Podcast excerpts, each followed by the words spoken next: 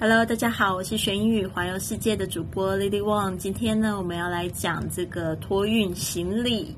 的这个一个注意事项，还有就是使用句。那因为每一家的航空公司的规定不同，所以最好在出行前呢，就可以先知道这些航空公司呢，它对这个行李重量、数量还有面积的要求。因为你得知道哦，很多的这个航空公司它是没有赠送这个行李的份额。如果你在出行前呢，先做好功课的话呢，这样就可以避免到时候到了机场呢去支付。不必要的费用。